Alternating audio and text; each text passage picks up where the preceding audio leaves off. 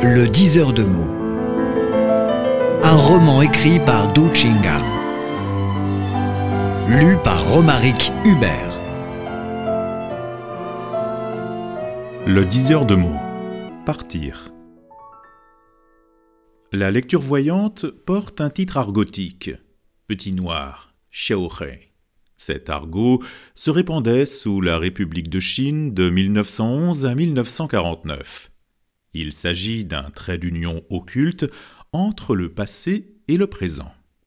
Ainsi remontons-nous à l'année 1926, nous postant à Chengdu, ville charmante du sud-ouest qui a le mérite d'avoir conservé beaucoup de traditions folkloriques. Au milieu de la fameuse rue large étroite flottait une enseigne bleue qui affichait deux caractères lecture voyante. Sous l'étendard publicitaire s'assoyait un vieillard à grosses lunettes. Il portait une longue robe et un chapeau melon. Ses yeux perçants semblaient traverser des siècles de pluie et de vent. Sur la table étaient posés papier, pinceau, plus une boîte en bois dans laquelle se contenaient des caractères écrits sur carton. À cette époque, le client cultivé produisait lui-même son mot. Les illettrés, plus nombreux, tiraient au hasard un caractère dans la boîte. On l'appelait lecture au sort. Sous le gouvernement national, dirigé par Chiang Kai-shek, la rue large étroite était un haut lieu propice aux mœurs bordé par des maisons de thé, des théâtres, des restaurants et des boutiques en tout genre. On y rencontra des artisans de tout métier. La rue était très animée, mais peu de passants s'attardaient devant la table de voyance. On s'arrêta, jeta un coup d'œil et repartit au bout d'une petite hésitation. Le vieillard proposa un prix de consultation trop élevé. À ses côtés se regroupaient des voyants de différents ordres qui criaient à haute voix pour achalander les clients. Le voyant à visage lança des mots rimés.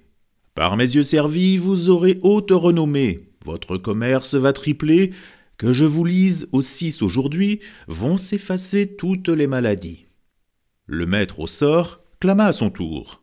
Un dragon empêtré dans une mare diabolique s'envolera vers le ciel grâce à ma tournure magique. Tout tourne en bon sens, le malheur se transforme en belle chance. La rue était remplie des voix retentissantes. À cent mètres du vieillard s'installait un autre diseur de mots plus jeune qui cria en sentence. Le monde est grand parmi les mots. Sous le pinceau brillent le soleil et la lune et votre avenir. L'homme suit la grande voie, les étoiles éclairent les élites. Le sort prédéterminé est sujet à certaines modifications apportées par la plume. Les mots tracés devant mes yeux vous dressent fièrement entre ciel et terre. Assoiffé, le crieur but quelques gorgées d'eau, reprit de plus belle. Le président provient d'une race humble, les seigneurs de guerre sont des voyous. Les rois et les hauts mandarins ne surgissent pas prédestinés, des mots mystérieux vont sortir des dragons glorieux. Dans les années 20 du XXe siècle, la société chinoise s'agitait fortement, la masse populaire vivait dans la misère. Au-delà des ténèbres scintillait pourtant une lueur consolatrice. Les Chinois pouvaient s'exprimer librement comme pendant la période des royaumes combattants entre 475 et 221 avant Jésus-Christ. On critiquait ouvertement le gouvernement, vilipendait le roi et formulait à bon droit ses idées visant à gérer le pays. Cette liberté se trahissait par les proclamations des voyants. Entouré par des réclames sonores, le vieillard restait serein. Il étala le papier, se mit à copier le Dao de Jing avec une écriture magnifique. Survint enfin un homme d'une quarantaine d'années, au buste tout droit. Il s'agirait d'un militaire. Le client demanda en douce. Honorable maître, pouvez-vous deviner un mot pour moi Je suis à votre service. Prenez place. Le quadragénaire écrivit un mot qui signifie bois, arbre. Au sujet de quoi voulez-vous que je dise ce mot? De mon futur mouvement. Le vieillard commença sa lecture. Lire le mouvement dans notre métier revient à prédire sur la promotion. Par ce mot, j'ai entrevu une préoccupation qui vous tient au cœur. Parmi plusieurs chefs, qui dois-je suivre de plus près? À cette attaque, le quadragénaire tressaillit malgré lui. Le diseur de mots s'en aperçut, resta paisible et continua son dire. Mou, figure yen, homme situé au Che, carrefour, tiraillé de quatre côtés. À propos du mouvement, on a deux choix rester ou partir. Vous hésitez entre les deux. Le bois compose les cinq éléments dont l'eau seule signifie partir. L'arbre s'enracine dans le sol, il évoque rester ou habiter. C'est votre situation actuelle. Serait-ce le bon choix? On verra. La maison où l'on habite est normalement carrée. En mettant mou dans un carré, on aura kun, qui signifie difficulté ou perplexe. C'est un mauvais signe. Pour conclure, si vous restez, votre avenir sera condamné. Vous subirez de grosses pertes. Si je pars, quelle en sera la conséquence?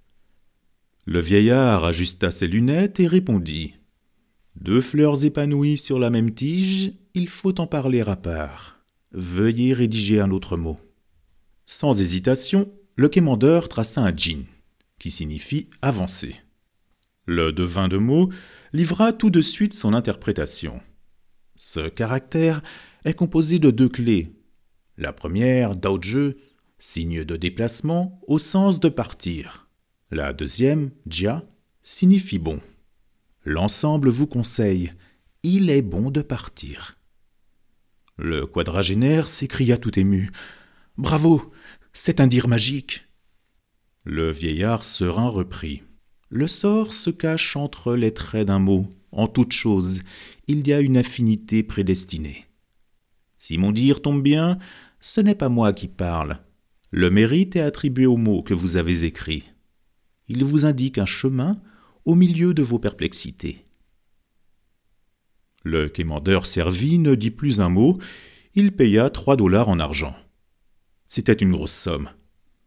Avant de partir, le client admiratif demanda au diseur une carte de visite et promit Je reviendrai vous rendre visite le cas échéant.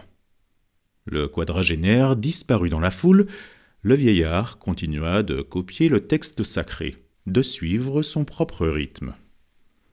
Pour chaque consultation, le vieillard recevait au minimum 5 jiao, la moitié d'un dollar en argent, sans plafond pour celui qui souhaite payer davantage en cas de satisfaction suprême. Les autres voyants de son voisinage ne demandaient qu'un jiao, même moins. Le vieillard pratiquait le marketing haut de gamme. Il recevait peu de clients, mais à chaque dire, il gagnait dix fois plus que ses voisins, et davantage. À cette époque, 3 dollars permettaient à une personne de vivre décemment pendant un mois. Mao Tse-tung avait travaillé comme bibliothécaire à l'université de Pékin, il ne gagnait que 8 dollars par mois, alors que Rocheux, professeur renommé, touchait 300 dollars. Lu Xun, écrivain célèbre, était rémunéré à 200 en tant que maître de conférence. Sous le gouvernement national, les intellectuels peu nombreux étaient plus respectés et mieux rémunérés. On nota un seul inconvénient. Les fonds du Trésor n'étant pas toujours suffisants, les derniers qui se présentaient à la caisse ne pouvaient retirer leur salaire. Ils seraient payés au mois suivant. Lu était souvent le premier à toucher son argent. Le vieux diseur ne convoitait pas trop. Ayant gagné deux dollars par jour, il fermait son cabinet. De cette manière, on n'était plus nombreux à le consulter. Les clients allaient souvent le chercher à son domicile. D'ordinaire, le vieillard déclinait les consultations importunes. En cas exceptionnel, il recevait dans une maison de thé située près de chez lui. Ces exceptions se limitaient à une seule séance par jour. Le reste serait confié au lendemain, à dire dans son cabinet. Ce vieillard hors du commun s'appelait Dabutong. Signalons-le, il provient de Liu Jawan. Le quadragénaire était chef adjoint d'une division placée sous le commandement d'un seigneur de guerre nommé Xiongkevu. Mais le chef adjoint n'était pas apprécié par son maître. À ce moment-là, Xiong fut retenu à Canton par Chiang Kai-shek. Le quadragénaire stationna à Chengdu, soutenu par une armée de 3000 hommes. Chiang Kai-shek voulut l'enrégimenter pour affaiblir la force du seigneur en faction. Le chef adjoint hésitait. À l'issue de sa consultation, il se décida à suivre fidèlement le président du gouvernement national. Deux mois après, le converti fut promu chef de division, placé à la tête d'une armée de dix mille fusils. Chiang Kai-shek avait des moyens considérables pour unifier la Chine. Le chef de division tint sa promesse. Une semaine après sa nomination, il retourna à cheval devant le cabinet du vieillard, escorté par deux gardiens. C'était une visite honorable rendue aux dix heures de mots. Les merci se mêlaient aux gratitudes, on se fit ami à long terme. Avant de repartir, le glorieux chef de division laissa au maître une barre en or. Les poussières s'envolèrent derrière les sabots au grand galop, retraçant le contour historique d'une époque de grands bouleversements.